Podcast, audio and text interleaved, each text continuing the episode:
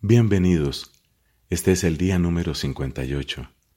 Estamos leyendo toda la Sagrada Escritura en 365 días. Con frecuencia pedimos el auxilio del Espíritu Santo que nos dé perseverancia, pero sobre todo la capacidad divina de recibir esta palabra como fue pronunciada, palabra que queremos nuestra, palabra que queremos como norma de nuestra vida. Así nos lo conceda el Señor por la intercesión de San Jerónimo, doctor de la Iglesia, y de tantos otros santos. Hoy tenemos textos del libro Levítico, del libro de los Salmos y de los Hechos de los Apóstoles. En el nombre del Padre y del Hijo y del Espíritu Santo. Amén. Levítico capítulo 10 Nadab y Abiú, hijos de Aarón, tomaron cada uno su incensario, pusieron fuego en ellos y echaron incienso encima. Pero el fuego que presentaron delante del Señor era un fuego profano, contrariamente a lo que Él les había mandado. Entonces salió de la presencia del Señor un fuego que los devoró, y ambos murieron delante del Señor. Moisés dijo a Aarón, Así se cumple la palabra del Señor. Manifestaré mi santidad en aquellos que se acercan a mí, y a la vista de todo el pueblo seré glorificado. Aarón, por su parte, permaneció en silencio. Moisés llamó a Misael y a Elsafán, hijos de Osiel, el tío paterno de Aarón, y les dijo, vengan a retirar a sus hermanos de la entrada del santuario y llévenlos fuera del campamento. Ellos se acercaron y los llevaron en sus túnicas fuera del campamento, como Moisés lo había ordenado. Luego Moisés dijo a Aarón y a los otros hijos de éste, Eleazar e Itamar, no vayan con los cabellos sueltos, ni desgarren sus vestiduras, porque de lo contrario morirán, y el Señor se irritará contra toda la comunidad. Que sus hermanos y toda la familia de Israel lloren más bien por el fuego que ha encendido el Señor, y no se alejen de la entrada de la carpa del encuentro, para que no mueran, porque el óleo de la unción del Señor está sobre ustedes. Ellos hicieron lo que Moisés les dijo. Entonces el Señor dijo a Aarón, Cuando tengan que entrar en la carpa del encuentro, ni tú ni tus hijos beberán vino o cualquier otra bebida que pueda embriagar, porque de lo contrario morirán. Este es un decreto válido para siempre, a lo largo de las generaciones. Así ustedes podrán discernir lo sagrado de lo profano y lo puro de lo impuro, y enseñar a los israelitas todos los preceptos que el Señor les ha dado por intermedio de Moisés. Moisés dijo a Aarón y a Eleazar e Itamar, los hijos que le habían quedado, Tomen la oblación que sobre de las ofrendas que se queman para el Señor y cómanla junto al altar, sin hacerla fermentar porque es una cosa santísima. La comerán en el recinto sagrado, porque esa es la porción de las ofrendas que se queman para el Señor, sobre la que tienen derecho tú y tus hijos, conforme a la orden que recibí. Tú, lo mismo que tus hijos y tus hijas, comerán en un lugar puro el pecho presentado al Señor y la pata reservada, porque ese es tu derecho y el de tus hijos sobre los sacrificios de comunión ofrecidos por los israelitas. Además de las partes grasosas destinadas a la ofrenda que se quema para el Señor, ellos ofrecerán la pata y el pecho de la víctima para realizar el gesto de presentación delante del Señor. Esas partes pertenecerán a ti y a tus hijos como un derecho válido para siempre, porque el Señor así lo ha ordenado. Moisés preguntó entonces por el chivo del sacrificio por el pecado. Al enterarse de que ya había sido quemado, se irritó contra Eleazar e Itamar, los hijos de Aarón que habían sobrevivido y exclamó, ¿Por qué no comieron la víctima del sacrificio por el pecado en el recinto sagrado, ya que se trata de una cosa santísima que el Señor les dio para borrar el pecado de la comunidad, practicando el rito de expiación en favor de ella, delante del Señor? Supuesto que su sangre no fue llevada al interior del santuario, tendrían que haberla comido en el recinto sagrado, como yo lo ordené. Entonces Aarón respondió a Moisés, Mis hijos presentaron hoy delante del Señor su sacrificio por el pecado y su holocausto, y a pesar de todo tuve la desgracia de perderlos. Si yo hubiera comido hoy de la víctima del sacrificio por el pecado, ¿El Señor lo habría aprobado? Al oír esto, Moisés quedó satisfecho. El Señor dijo a Moisés y a Aarón, Hablen en estos términos a los israelitas. Ustedes podrán comer cualquier animal terrestre que tenga las pezuñas partidas, es decir, divididas en dos mitades, y que sea rumiante pero se abstendrán de comer los siguientes animales, a pesar de que tienen la pezuña partida o son rumiantes. El camello, el damán y la liebre, porque son rumiantes, pero no tienen las pezuñas partidas. Y también el cerdo, porque tiene las pezuñas partidas, pero no es rumiante.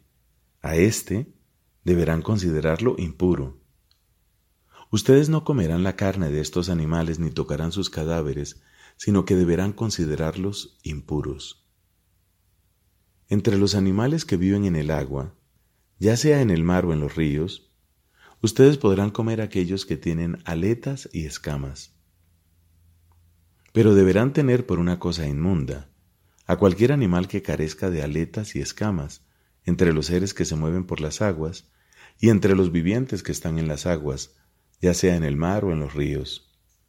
No comerán su carne, y sentirán repulsión por sus cadáveres. Todo lo que vive en el agua y no tiene aletas ni escamas será para ustedes una cosa inmunda. También deberán considerar inmundas y por lo tanto no las podrán comer a las siguientes aves. El águila, el quebrantahuesos, el águila marina, el milano, las diversas especies de halcón, todas las variedades de cuervos, el avestruz, la golondrina, la gaviota, la lechuza, el corvejón, el búho, el ibis, el pelícano, el buitre, la cigüeña, las diversas especies de garza, la abubilla y el murciélago. Además, ustedes deberán considerar inmundos a todos los insectos con alas que andan sobre cuatro patas, pero podrán comer entre los animales de esta clase todos aquellos que tienen más largas las patas de atrás y por eso pueden saltar sobre el suelo, o sea, todas las variedades de langostas y grillos. Cualquier otro insecto alado que tenga cuatro patas será para ustedes una cosa inmunda. A causa de estos animales ustedes podrán incurrir en impureza. El que toque sus cadáveres será impuro hasta la tarde. El que levante el cadáver de alguno de ellos tendrá que lavar su ropa y será impuro hasta la tarde. Asimismo, todos los animales que no tengan las pezuñas partidas y que no sean rumiantes serán impuros para ustedes. El que los toque será impuro.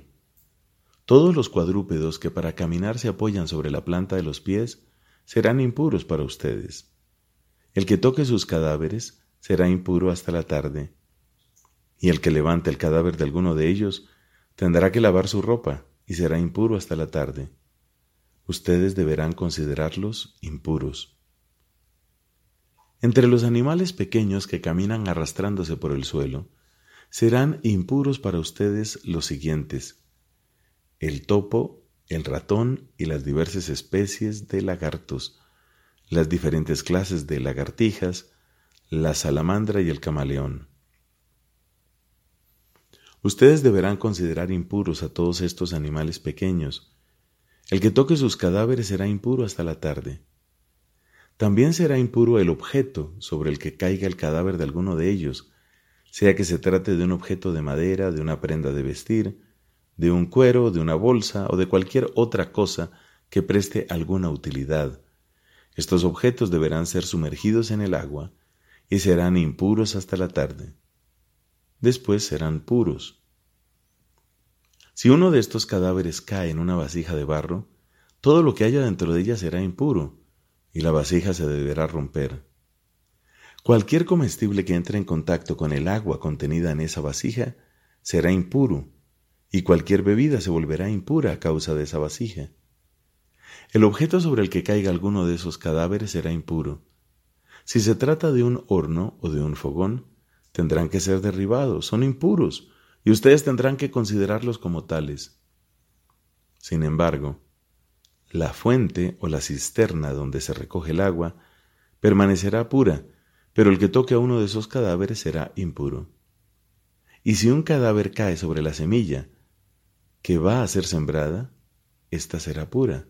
En cambio, si se arroja agua sobre la semilla y algo de estos cadáveres cae sobre ella, ustedes deberán tenerla por impura. Si muere un animal que ustedes pueden comer, el que toque el cadáver será impuro hasta la tarde. El que coma carne de ese cadáver deberá lavar su ropa y será impuro hasta la tarde, y el que levante el cadáver deberá lavar su ropa y será impuro hasta la tarde. Todos los animales que se arrastran por el suelo son una cosa inmunda, no está permitido comerlos.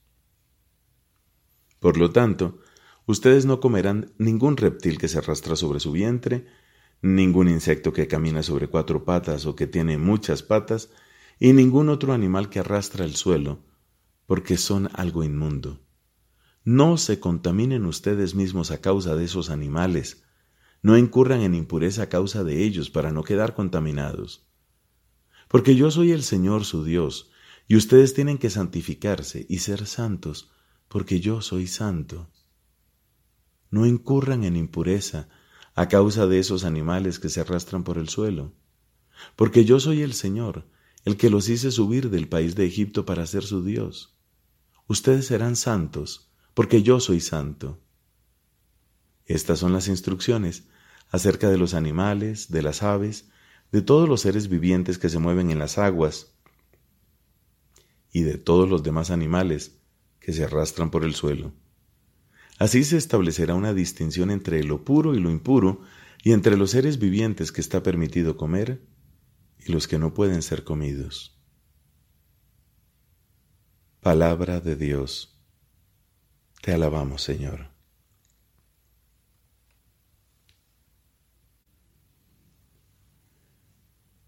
Salmo número 60 del maestro de coro, según la melodía de El lirio del testimonio, Mictán de David, para enseñar. Cuando luchó contra Aram Naharaim y contra Aram de Sobá, y Joab volvió para derrotar a Edom en el valle de la sal, dando muerte a doce mil hombres. Oh Dios, tú nos has rechazado, nos has deshecho. Estabas irritado, vuélvete a nosotros. Hiciste temblar la tierra, la agrietaste. Repara sus grietas porque se desmorona. Impusiste a tu pueblo una dura prueba. Nos hiciste beber un vino embriagador. Diste a tus fieles la señal de retirada para que huyeran de los arqueros. Sálvanos con tu poder, respóndenos, para que se pongan a salvo tus predilectos. Dios habló desde su santuario.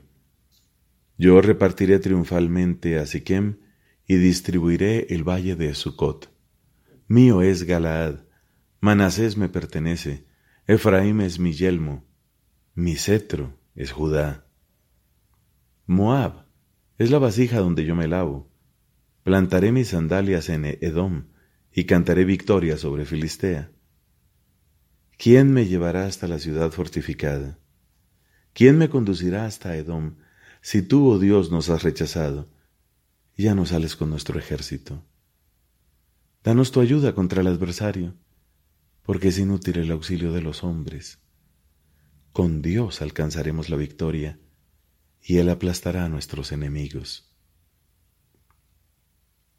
Padre, te da gloria a tu Hijo en el Espíritu Santo, como era en el principio, ahora y siempre, por los siglos de los siglos. Amén. Del libro de los Hechos de los Apóstoles, capítulo 2, versículos del 22 al 47. Israelitas, escuchen. A Jesús de Nazaret, el hombre que Dios acreditó ante ustedes, realizando por su intermedio los milagros, prodigios y signos que todos conocen, a ese hombre, que había sido entregado conforme al plan y a la previsión de Dios, ustedes lo hicieron morir, clavándolo en la cruz por medio de los infieles. Pero Dios lo resucitó librándolo de las angustias de la muerte, porque no era posible que ella tuviera dominio sobre él. En efecto, refiriéndose a él, dijo David, Veía sin cesar al Señor delante de mí, porque Él está a mi derecha para que yo no vacile. Por eso se alegra mi corazón, y mi lengua canta llena de gozo. También mi cuerpo descansará en la esperanza, porque tú no entregarás mi alma al abismo, ni dejarás que tu servidor sufra la corrupción. Tú me has hecho conocer los caminos de la vida y me llenarás de gozo en tu presencia. Hermanos, permítanme decirles con toda franqueza que el patriarca David murió y fue sepultado, y su tumba se conserva entre nosotros hasta el día de hoy. Pero como él era profeta, sabía que Dios le había jurado que un descendiente suyo se sentaría en su trono. Por eso previó y anunció la resurrección del Mesías, cuando dijo que no fue entregado al abismo, ni su cuerpo sufrió la corrupción. A este Jesús Dios lo resucitó y todos nosotros somos testigos. Exaltado por el poder de Dios, Él recibió del Padre el Espíritu Santo prometido, y lo ha comunicado como ustedes ven y oyen. Porque no es David el que subió a los cielos, al contrario, él mismo afirma, Dijo el Señor a mi Señor, siéntate a mi derecha, hasta que ponga a todos tus enemigos debajo de tus pies. Por eso todo el pueblo de Israel debe reconocer que a ese Jesús que ustedes crucificaron, Dios lo ha hecho Señor y Mesías. Al oír estas cosas, todos se conmovieron profundamente y dijeron a Pedro y a los otros apóstoles, Hermanos, ¿qué debemos hacer? Pedro les respondió, conviértanse y háganse bautizar en el nombre de Jesucristo, para que les sean perdonados los pecados, y así recibirán el don del Espíritu Santo. Porque la promesa ha sido hecha a ustedes y a sus hijos, y a todos aquellos que están lejos, a cuantos el Señor nuestro Dios quiera llamar. Y con muchos otros argumentos les daba testimonio, y los exhortaba a que se pusieran a salvo de esta generación perversa. Los que recibieron su palabra se hicieron bautizar, y ese día se unieron a ellos alrededor de tres mil. Todos se reunían asiduamente para escuchar la enseñanza de los apóstoles y participar en la vida común, en la fracción del pan y en las oraciones. Un santo temor se apoderó de todos ellos, porque los apóstoles realizaban muchos prodigios y signos. Todos los creyentes se mantenían unidos y ponían lo suyo en común vendían sus propiedades y sus bienes y distribuían el dinero entre ellos según las necesidades de cada uno. Íntimamente unidos, frecuentaban a diario el templo, partían el pan en sus casas y comían juntos con alegría y sencillez de corazón. Ellos alababan a Dios y eran queridos por todo el pueblo, y cada día el Señor acrecentaba la comunidad con aquellos que debían salvarse. Palabra de Dios. Te alabamos, Señor.